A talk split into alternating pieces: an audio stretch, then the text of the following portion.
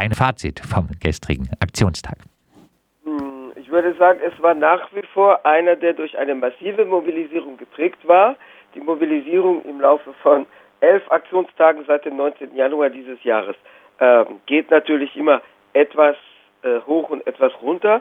Äh, laut CGT waren gestern ähm, zwei Millionen Menschen unterwegs, laut Innenministerium eine halbe Million Menschen. Ähm, das heißt, ähm, die Mobilisierung dürfte eine Million überschritten haben nach realer Zahl. Äh, das ist nach wie vor auf hohem Niveau. Es war die, wie immer man den Begriff benutzen will, sagen wir mal die militanteste Demonstration. Also äh, es gab den üblichen schwarzen Block, aber weit über ihn hinaus gab es, äh, sagen wir mal, Abwehrbereitschaft gegenüber der ähm, ebenfalls durchaus militant auftretenden Polizei. Es gab also auch durchaus ältere Leute, die mit Regenschirm ähm, äh, dem, äh, dem, den, äh, dem Einschlag von Reizgasgranaten trotzten und voranschritten. Ähm, es gab laut Innenministerium, diese Zahlen sind aber mit Vorsicht zu genießen, angeblich 150 verletzte Staatsbeamte, äh, Beamtinnen, also im ihnen reine Sicherheitskräfte, aber mit solchen Angaben von offizieller Seite bin ich Da wird ja öfter mal äh, dann die Verletzung durch das eigene Pfefferspray zum Beispiel. Äh, äh, auch das, ja, tatsächlich. Ähm, es gab aber sicherlich auch Aktionen, die man äh, unterschiedlich bewerten kann, die man nicht alle gutheißen muss. Und es gab bei einem Nobel-Restaurant La Rotonde, das ist da, wo Emmanuel Macron seinen ersten Wahlsieg 2017 mit äh, Schwerreichen äh, feierte, äh, da gab es, sagen wir mal, den Versuch, die, den alten Filmtitel, manche mögen es heiß, manche mögen es heiß, ähm, in Praxis umzusetzen. Ähm, das heißt, es gab, es gibt nach wie vor eine Tendenz zu, sagen wir mal, überbordenden Aktionen, wie immer man die im Einzelnen bewerten mag, und äh, gleichzeitig nach wie vor eine Massenmobilisierung. Es gibt auch seit dem gestrigen Abend schon die Festsetzung eines neuen und zwölften Aktionstages, nämlich am kommenden Donnerstag, den 13. April. Äh, das ist sicherlich ungezügelt positiv zu bewerten, dass es äh, sozusagen kein Nachlassen im Setzen von Mobilisierungsdaten gibt.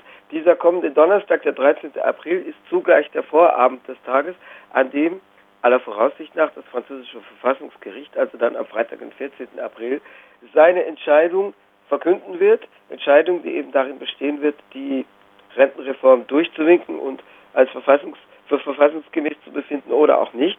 Was etwas in den Sternen steht, weil es tatsächlich zum Teil ein Novum ist, weil bei den ganzen Verfahrens ähm, Unreinheiten, auf die, äh, auf der das durch die Regierung eingeschlagene Verfahren beruht, also etwa die Ausschaltung zahlreicher Beratungsrechte des Parlaments, weil tatsächlich nicht klar ist, ob die Verfassungsrichter und Richterinnen das abnicken werden oder auch nicht. Es könnte sein, dass die auch aus Staatsräson heraus sich sagen, wir setzen jetzt dem Konflikt ein Ende und äh, fahren das Ganze runter, indem wir die, die, nicht die Verfassung, aber die Reform äh, etwa aus verfahrenstechnischen Gründen knicken. Also nicht verfahrenstechnischen, aber aus verfahrensrechtlichen, aus verfassungsrechtlichen im mit dem Verfahren zusammenhängenden Gründen knicken. Das ist durchaus im Bereich des Möglichen.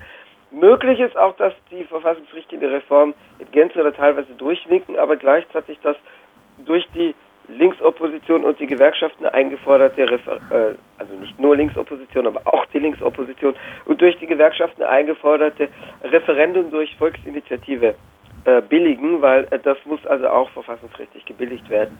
Das ist durchaus ebenfalls im Bereich des Möglichen. Über äh, dieses äh, mögliche Referendum hatten wir auch schon äh, mehrfach äh, gesprochen. Das äh, würde dann auf jeden Fall eine äh, langfristige Organisierung auch erforderlich machen. Ja, vielleicht von dir noch ein paar Schlaglichter auf besonders hervorzuhebende Aktionen und auch Streiks, die rund um den Aktionstag stattgefunden haben. Auf ich habe zum Beispiel Bilder gesehen, äh, wo äh, die BlackRock-Zentrale, glaube ich, äh, gestürmt wurde. Genau, durch Süd 3, also durch die Schienengewerkschaft von Süd. Süd sind die linken, linksalternativen Basisgewerkschaften in Frankreich. Das ist eine interessante Aktion, weil es natürlich ein Hinweis ist auf die ähm, scheue vor biologistischen Metaphern zurück, aber sagen wir es mal vereinfacht und vereinfachend die Geier des Finanzkapitals hinweist, weil natürlich Finanzanleger, darunter Versicherungsgesellschaften und nicht nur US-amerikanische, sondern natürlich auch europäische Finanzanleger, äh, ja darauf warten, also geiergierig darauf warten, jetzt äh, einen Markt für äh, ähm, private Rentenrücklagen, also für kapitalgedeckte Renten, zu eröffnen. Das ist nicht das Hauptziel der Reform, aber natürlich je weniger die Leute von der äh, gesetzlichen Rente leben können, desto eher tut sich ein Markt auf für private Absicherung.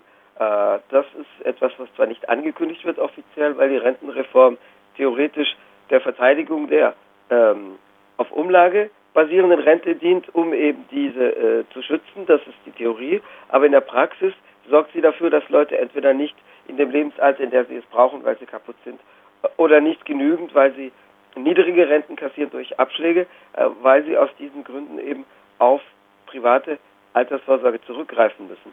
Eine andere äh, Sache, die im Zusammenhang mit Streiks sehr wichtig ist, ist, dass gestern erstmals ein Verwaltungsgericht eine der in einer der Raffinerien und zudem in der größten, nämlich der von Gonfreville in der Normandie, die den Großraum Paris mit äh, Treibstoff, Sprit, Kerosin äh, versorgt, äh, dass dort das Verwaltungsgericht erstmals die strafbewährten Dienstverpflichtungen aufhob.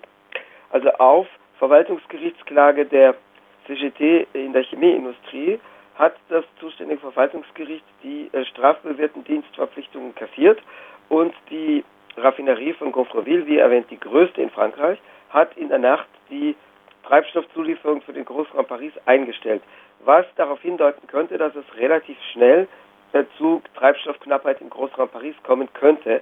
Auch das ist interessant. Ich darf übrigens die Zahl, die ich vorher nannte, ich hatte annähernd eine halbe Million genannt für das Innenministerium. Die darf ich leicht hochkorrigieren. Das Innenministerium, die Zahlen sind natürlich mit Vorsicht zu genießen, auch Veranstalterinnenzahlen sind mit Vorsicht zu genießen, aber das Innenministerium sagte 570.000 gestern. Also die halbe Million war leicht abgerundet. Das Innenministerium sagte 570.000 gestern und die CGT sagt 2 Millionen.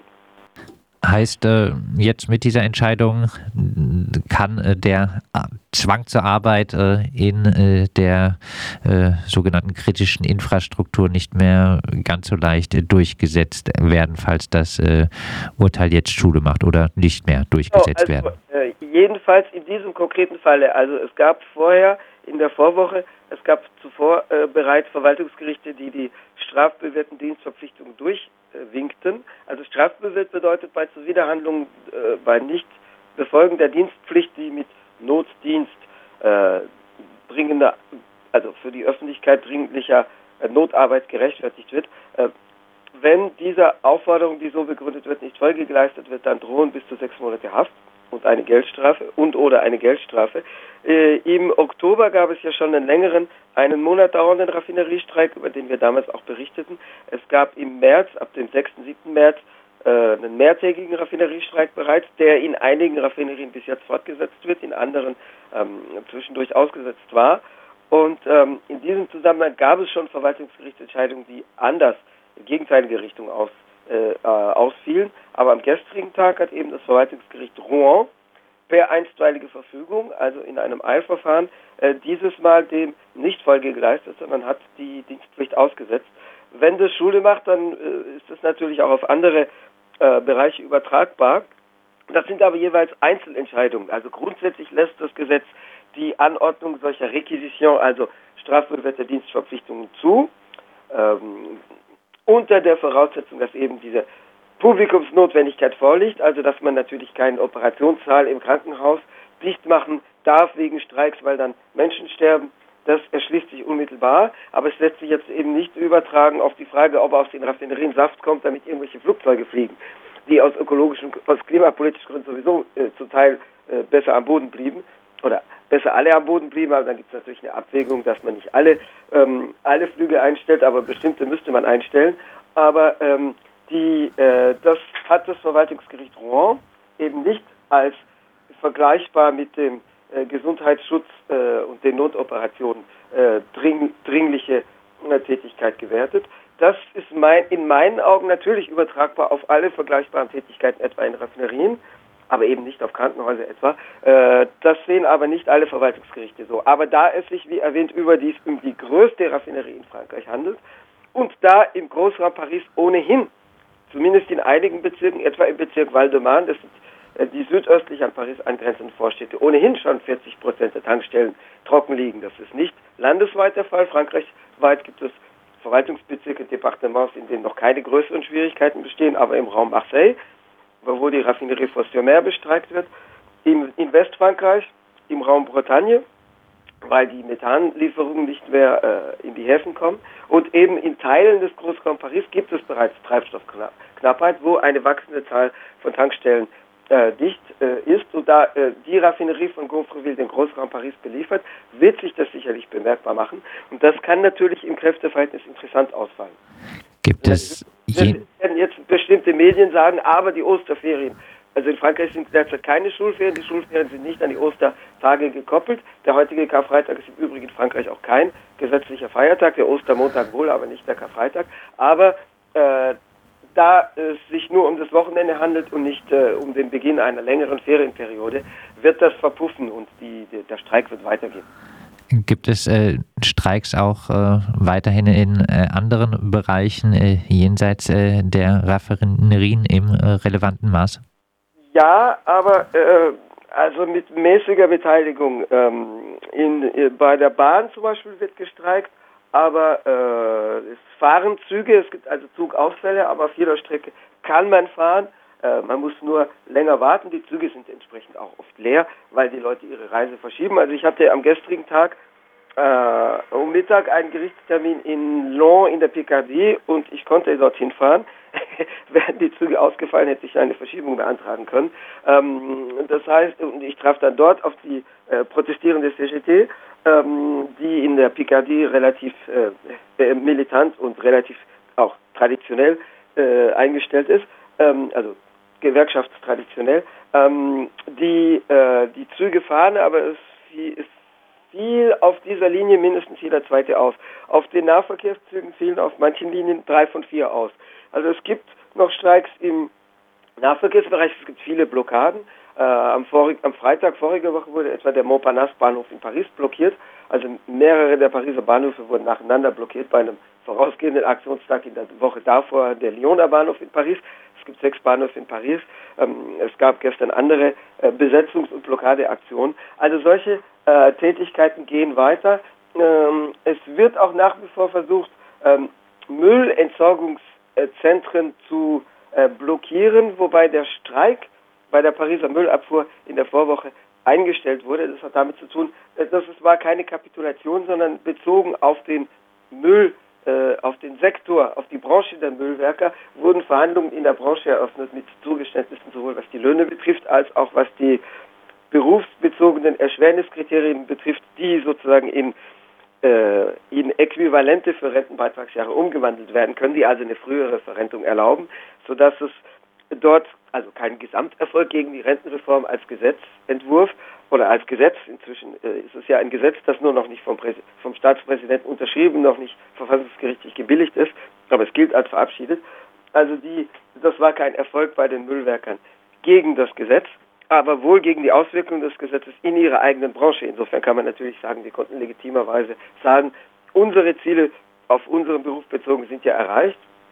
Aber das hat natürlich, sagen wir mal, das Kräfteverhältnis ein bisschen ins Schwanken gebracht in der Vorwoche, weil dieser äh, spektakuläre Müllstreik endete, aber es gibt nach wie vor Müllzentren, also Verbrennungs- oder auch äh, Recyclingzentren, die äh, eher, eher Verbrennungszentren oder Erddepots, die blockiert sind. Du hast äh, schon gesagt, die Proteste werden weitergehen. Am äh, nächsten Donnerstag ist direkt wieder ein Aktionstag äh, angekündigt. Ähm, Gibt es denn auch ähm, jetzt äh, vielleicht äh, auch jenseits äh, der Gewerkschaften ähm, eine Strukturbildung, äh, die die Proteste hervorbringt. Also bei den Gelbwesten gab es ja auch dann nach, nach und nach immer wieder Vollversammlungen, Versammlungen. Gibt es solche Strukturbildungen auch bei den jetzigen Protesten? Das bleibt unterentwickelt. Also es gibt Vollversammlungen, das gibt sie schon seit Februar in Bereichen wie etwa bei der bei den Eisenbahnbediensteten, bei den Bahnbeschäftigten. Aber sagen wir mal, die Teilnahme an den Vollversammlungen bleibt hinter dem zurück, was wir an Massenteilnahme, vor allem an Demonstrationen, an den Aktionstagen beobachten können. Ähm, das bleibt nach wie vor unterentwickelt. Ähm, wäre die stärker, das heißt die Selbstorganisierung an der Basis und die, ähm, die Teilnahme, die Intensität der Teilnahme an, also bezogen auf den Prozentsatz der Beschäftigten an den Streiks in den Sektoren, wo sie sich schon länger hinziehen, ähm, dann wäre das Kräfteverhältnis wahrscheinlich schon so zulasten der Regierung gekippt, dass die Sache vielleicht geregelt wäre. Also es gibt natürlich äh, Selbstorganisierungsstrukturen jetzt im studentischen Bereich, wo Vollversammlungen eine zentrale Rolle spielen. In den Unternehmen äh, ist zu beobachten, dass einerseits sehr viel stärker als an früheren Streikbewegungen auch die Privatwirtschaft teilnimmt. Also es gab frühere Streikbewegungen, wo das weitgehend auf den öffentlichen Diensten beruhte, wo man leichter streiken kann, weil man nicht den Jobverlust befürchten muss, weil man als Staatsbedienstete, Staatsbediensteter erstmal schwer kündbar ist, außer bei also deutlichen charakterisierten Verfehlungen. Ähm, 1995 beispielsweise der letzte Streik, der eine Rentenreform kippen konnte. Es gab danach mehrere, in Anführungszeichen, Rentenreformen, die durchgesetzt werden konnten, aber die 1995 wurde ja verhindert. Die, diese Streikbewegung damals beruhte fast ausschließlich auf den öffentlichen Diensten, plus der Unterstützung an, von anderen Beschäftigten für die Streikenden. Das heißt, es gab nach die, die ganze Streikbewegung hindurch 1995 und damals fuhr buchstäblich kein Zug, kein Bus und keine Bahn. Ähm, da, und es wurde keine Post verteilt und damals wurden Dokumente noch nicht per E-Mail ausgetauscht, sondern durch Briefverkehr. Die öffentliche Meinung hielt damals durch von Anfang bis Ende mit einer Unterstützung. Aber es gab kaum Ansätze in der Privatindustrie zu streiken oder ganz marginal, ganz am Rande. Das ist dieses Mal anders, es ist wesentlich mehr verteilt über Sektoren. Es betrifft die Privatindustrie, etwa Metallunternehmen, wesentlich mehr. Es gibt Arbeitsniederlegungen, es gab etwa auch Arbeitsniederlegungen Airbus, bei Airbus, Airbus, einem der größten äh, industriellen Unternehmen, in Anführungszeichen Arbeitgeber, aber äh, es, ist, es verteilt sich sektoriell. Es gibt nicht den einen zentralen Sektor, der jetzt total bestreikt wird und alles lahmlegen könnte. Hm, also äh, es gibt hinzu kommt die quantitativ sehr starke Beteiligung an den Aktionstagen, aber es gibt jetzt nicht diesen Organisierungsprozess in einem Bereich, eher im studentischen Bereich, wobei der ja neu hinzugekommen ist, weil es bis Mitte März marginal war im, in, oder fast marginal war im studentischen Bereich in der Jugend die Beteiligung, weil für die jüngste Generation die Rente eher theoretisch äh, eher theoretisch klang und weit weg äh, lag und die Leute sich sagten, wenn ich in dem Alter bin, gibt es sowieso keine Rente mehr. Das hat sich ja verändert, wir hatten das schon besprochen, ab dem Einsatz dieses Verfassungsartikels, der das Aussetzen der, der Abstimmung im Parlament erlaubt. Äh, seitdem ist die Jugendstärke eingetreten. Im studentischen Bereich gibt es das. Also stärkere Organisierung über Vollversammlung. Ansonsten existiert es auch, aber bleibt unterentwickelt. Und eines muss ich noch erwähnen, auch wenn es nicht das Positivste ist, im politischen Bereich nutzt es zum Teil der Linksopposition, die etwas zulegt in den, in den wahlbezogenen Umfragen. Wahlbezogene Umfragen sind natürlich theoretisch die nächsten, sowohl Parlaments- als auch Präsidentschaftswahlen finden, wenn sie turnusmäßig stattfinden, wenn es etwa keine vorzeitige Auflösung des Parlaments gibt. Ähm, also wenn es zu turnusmäßigen Wahlen kommt, dann finden die in genau vier Jahren statt, im Frühjahr 2027. Ähm, und äh, die, äh, eine Vorwahlumfrage, die fragt, wie würde eine Stichwahl zwischen Emmanuel, zwischen Emmanuel Macron und Marine Le Pen ausgehen, also in der Konstellation vom vorigen Jahr. Die bleibt schon deswegen theoretisch, weil Emmanuel Macron gar nicht wieder kandidieren kann, weil die Verfassung einem Staatspräsidenten oder einer Staatspräsidentin, bisher hatten wir noch keine Präsidentin und ich hoffe, dass die nächste nicht Marine Le Pen heißt, oder die, die nächste und die erste, weil es die erste weibliche Präsidentin wäre.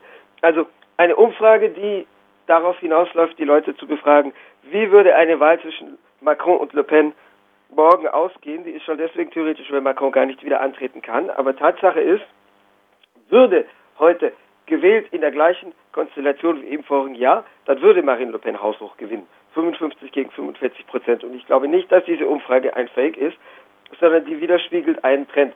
Die Menschen, die in Paris, im Großraum Paris oder in Toulouse, in anderen westfranzösischen Großstädten demonstrieren, die betrifft es nicht.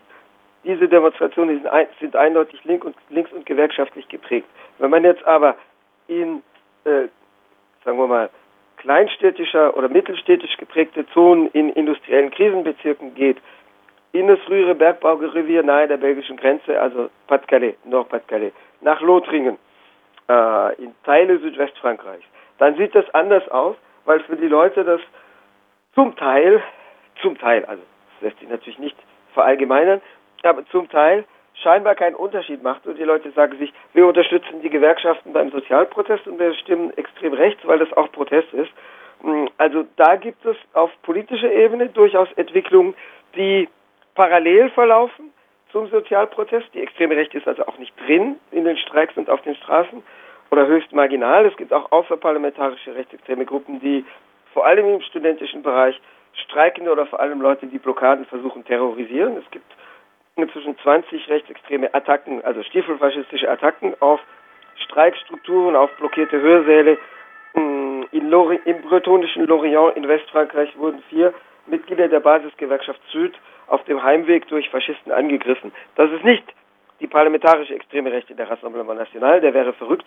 Politisch verrückt würde er so, äh, sich an so etwas beteiligen, aber das sind außerparlamentarische rechtsextreme Gruppen, die natürlich mindestens ermutigt werden durch die parlamentarische extreme Rechte. Also auch da braut sich was zusammen, parallel. Und es ist vielleicht ein Wettlauf äh, zwischen zwei Kräften, die sich beide als Alternative zum Bestehenden äh, selber begreifen oder zumindest als solche verkaufen. Was die extreme Rechte betrifft, die tut es natürlich skrupellos, sich als Alternative verkaufen, auch wenn sie nicht besser und alles schlechter machen würde. Ähm, da findet ein Wettlauf statt. Das heißt, die Frage ist, wer äh, es schafft, sich als Alternative zum Bestehenden aufzubauen. Und äh, diese Frage, der äh, werden wir auch äh, in äh, Zukunft mit dir äh, gerne äh, auf den Grund äh, gehen und dann auch die weiteren Aktionstage gegen die Rentenreform weiter begleiten. Soweit unser Frankreich-Korrespondent Berner Schmidt zu dem Aktionstag am gestrigen Donnerstag gegen die verabschiedete Rentenreform und äh, zur aktuellen politischen Entwicklung in Frankreich.